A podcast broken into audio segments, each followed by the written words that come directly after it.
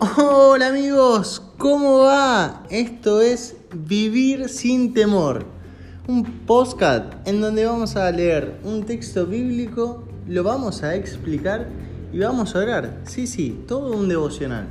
Pero no solo eso, sino que lo vamos a hacer en 5 minutos. Así que bueno, comencemos.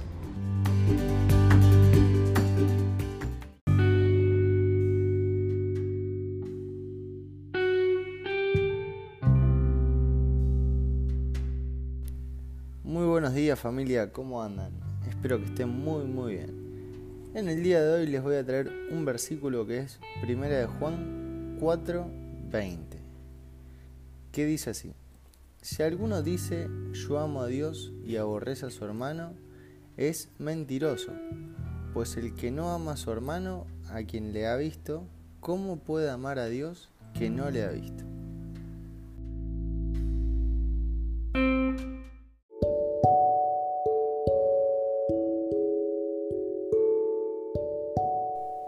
Bueno, este texto es un texto muy muy particular porque nos habla de esas personas que por ahí dicen ser algo que en realidad no son.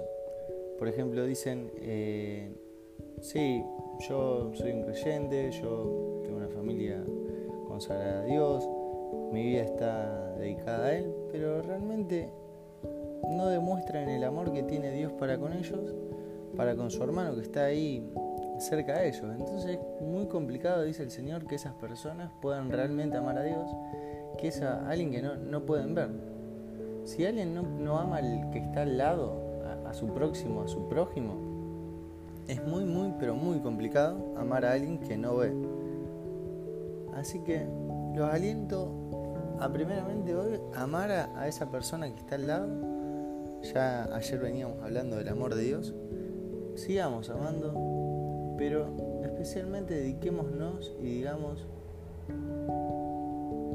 bueno, ¿cómo puedo hacer lo mejor para el que está al lado? Como me gustaría que me lo hagan a mí, ¿no? Así que esa es un poco la reflexión.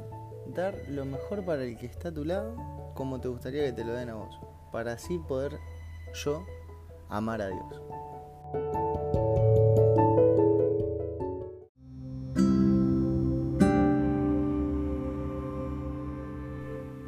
Bueno, vamos a pasar al momento de la oración, así que repitan conmigo estas palabritas. Señor Jesús, gracias por el día de hoy y porque tengo un día más de vida. Te pido, Señor, que me ayudes a poder ser una persona de amor, una persona que da más de lo que tiene. Así yo puedo demostrar ese amor para con vos. En el nombre de Jesús.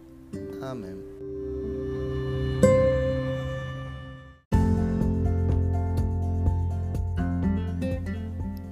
Bueno familia, les dejo un saludo gigante, muchas gracias por, por seguir con nosotros. Les pido que lo compartan para que esta comunidad vaya creciendo y, y bueno, nos podamos interconectar, tanto de su lado como de mi lado. Que por sobre todas las cosas, que es lo más importante, agrademos a Dios. Un saludo grande desde Rosario, bendiciones.